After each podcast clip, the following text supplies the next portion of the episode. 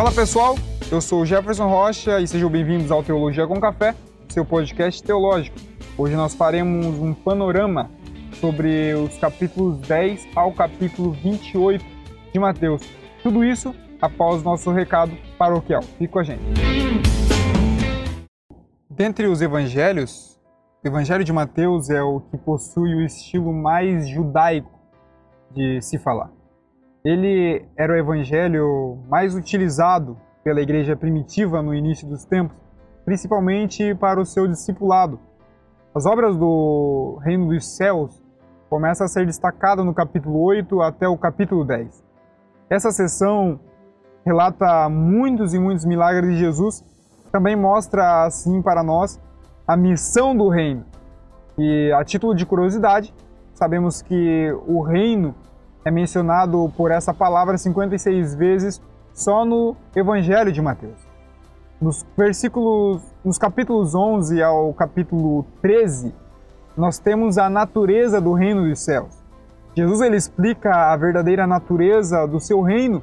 Ele mostra que não se tratava de um reino conforme as expectativas populares.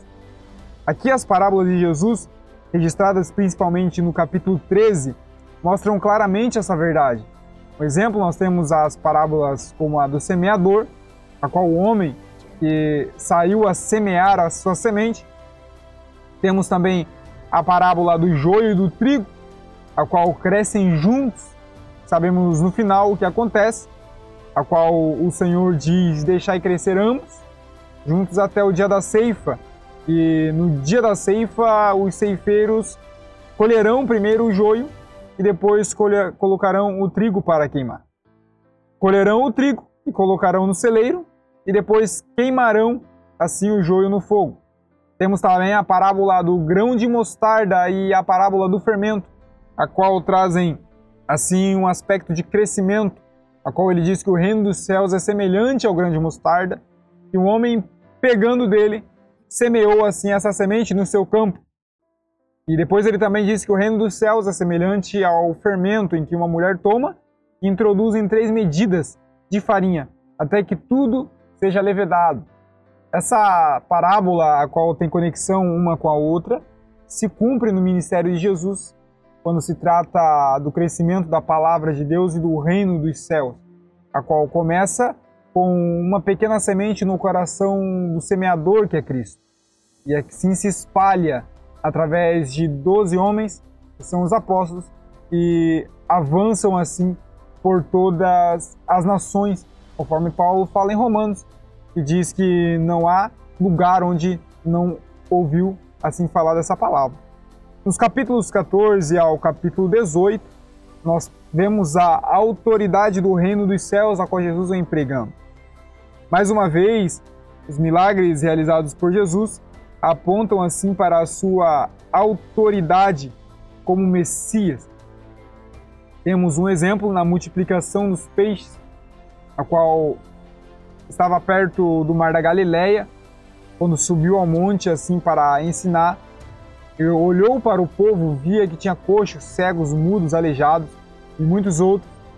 Jesus ele realiza os seus milagres por assim naquele momento e Chegando ao cair da tarde, ele olha para os seus discípulos e diz: Tende compaixão da multidão, porque já estão comigo há três dias e não tenho o que comer.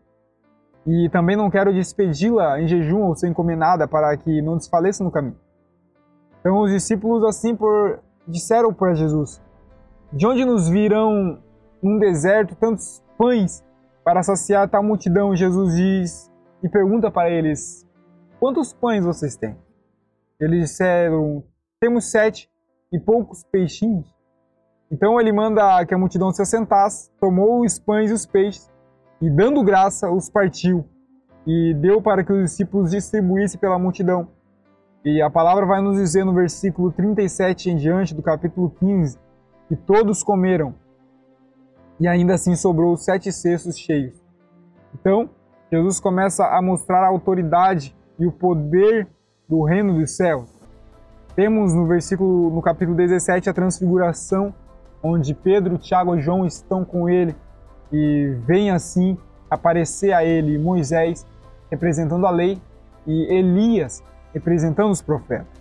Nos capítulos 19 ao 25, nós temos assim as mudanças do reino dos céus. Nessa sessão, Jesus ele denuncia a, a, a hipocrisia dos religiosos judeus daquela época. Ele mostra, principalmente no capítulo 23, quando ele começa a falar na cadeira de Moisés estão assentados os escribas e os fariseus. Observai e praticai tudo o que eles vos disserem, mas não façam conforme as suas obras, porque eles dizem, mas não praticam. Pois eles atam fardos pesados e difíceis de suportar, e os põem sobre os ombros dos homens. Eles, porém, nem com o dedo querem mover. Jesus, no capítulo 23, por completo, ele traz uma exortação para um viver hipócrita. Ele diz para ele: Ai de vós, escribas e fariseus, hipócritas, pois edificai os sepulcros dos profetas e adornai monumentos dos justos. E dizei: Se existimos no tempo de nossos pais, nunca nos associaríamos com eles para derramar o sangue dos profetas. E ele encerra dizendo: Jerusalém, Jerusalém, que mata os profetas e apedreja os que te são enviados. Quantas vezes quis eu ajuntar aos teus filhos como uma galinha junta os seus pintos debaixo das asas, e tu não quiseste. E aí ele profere uma palavra profética sobre eles. Nesse, nesse capítulo vemos que Jesus ele fala para os discípulos que eles seriam diferentes dos fariseus e dos escribas daquela época. Eles não só falariam, como eles também teriam que ser um exemplo. Assim como Jesus era um exemplo. Jesus ele pregava, mas a sua pregação também era confirmada pela sua vida. Assim é um cristão de verdade. Devemos de falar a palavra do reino, mas também a nossa vida deve de bradar as palavras a qual nós proferimos. E nós vemos na sequência que Jesus ele ensina sobre as mudanças que o seu reino promove na terra. Vemos na continuação o sermão profético, na qual está registrado nos versículos 14 em diante, onde traz por título o princípio das dores, a grande tribulação e também a vinda do Filho do Homem. Na continuação do capítulo 24, ele fala sobre a exortação e a vigilância, porque o dia e a hora ninguém sabe. Ele fala da parábola dos dois servos e diz: Quem é, pois, o servo prudente que o Senhor é, é fiel e prudente que o Senhor constituiu sobre a sua casa para dar o sustento ao seu tempo? E aventurado aquele servo que o Senhor, quando vier, achar servindo assim. Em verdade eu vos digo que ele porá sobre todos os seus bens. Porém, se aquele servo mau disser consigo, meu senhor virá e tardará, e começar a espancar os seus conservos e a beber e a comer com os bêbados, virá o senhor daquele servo num dia em que não esperais, porque o dia e a hora ele não sabe. Separá-lo-á, destinará a sua parte com os hipócritas, e ali haverá pranto e ranger de dente. Jesus ele continua o sermão profético no capítulo 25, a qual ele fala da parábola das dez virgens e também continuando na parábola dos dez talentos. E por último, ele fala no fim do sermão profético a vida eterna e o castigo.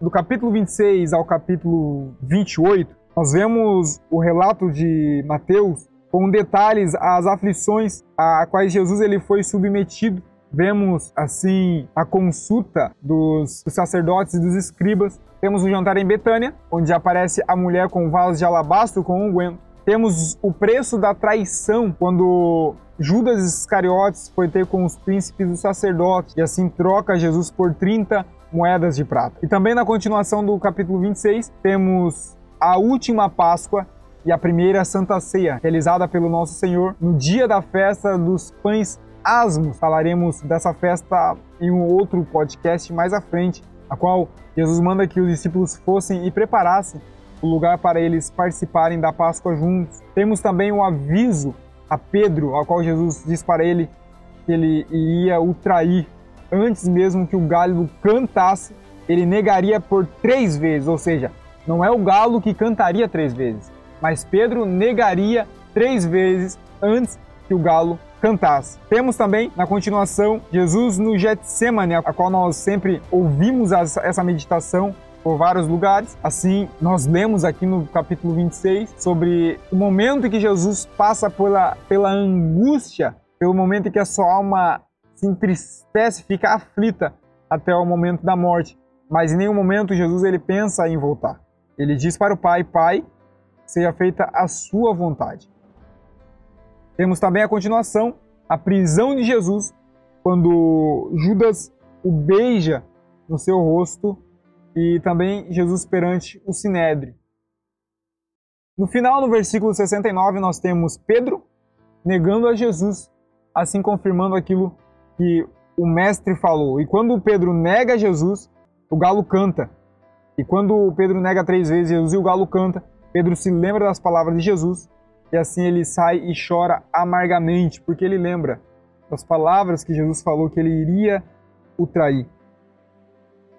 Assim, quando na ressurreição, Jesus ele é apresentado como um rei vitorioso que ressuscita.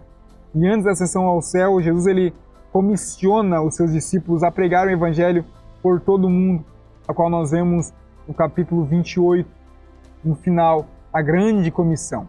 E vai nos dizer o seguinte, eu quero ler esse trecho com vocês. E os onze discípulos partiram para a Galiléia para o monte que Jesus lhe tinha designado. E quando o viram, adoraram, mas alguns duvidaram. Chegando-se Jesus, falou-lhes, dizendo: É-me dado todo o poder na terra e no céu. Portanto, ide, ensinai todas as nações, batizando em nome do Pai, do Filho e do Espírito Santo, ensinando-as a guardar todas as coisas que eu vos tenho mandado. E eis que eu estou convosco todos os dias até a consumação dos séculos. Vemos aqui Jesus ele falando Jesus aqui dando uma ordem aos seus discípulos, uma ordem de ir e levar o evangelho a toda a criatura. O ir que Jesus fala para eles é ir sem olhar para trás. A palavra aqui de envio falada por Jesus é a mesma de Mateus capítulo 9, versículo 38, que é o equibalo do grego. Significa enviar ou expulsar alguém com força sem o direito de retorno. A igreja deve ir, os discípulos deveriam de ir até que o mundo todo fosse alcançado por completo. E assim, essa missão, essa chamada continua a ecoar pela igreja, não se prende somente aos discípulos. Embora a, o Evangelho de Mateus tenha sido ori originalmente escrito para a igreja de Antioquia, constituída assim de judeus e gentios, claramente, o objetivo do Evangelho de Mateus não era apenas ficar restrito naquela congregação, não era se restrito naquela localização, mas que assim fosse propagado também entre todos os seguidores de Cristo ao longo de todos os tempos. Então a igreja é uma igreja que marcha, é um exército que marcha, carregando a bandeira do reino dos céus e já está presente entre nós com uma missão, embora fôssemos, embora somos como um quartel-general com várias funções dentro assim do quartel, nós recebemos a mesma missão, a missão de ir e pregar o evangelho a toda a criatura até que todos fossem alcançados pela palavra de Deus. E com isso, quero encerrar essa nossa série sobre o Evangelho de Mateus com uma palavra sobre você que está nos ouvindo. Você é um missionário do reino dos céus nessa terra. Você é um enviado por Deus no seu trabalho, na sua escola, na sua comunidade a qual você serve, para ser um missionário, com o objetivo de levar a palavra de Deus, de levar o ID, para que assim todos fossem alcançados pela graça de Deus.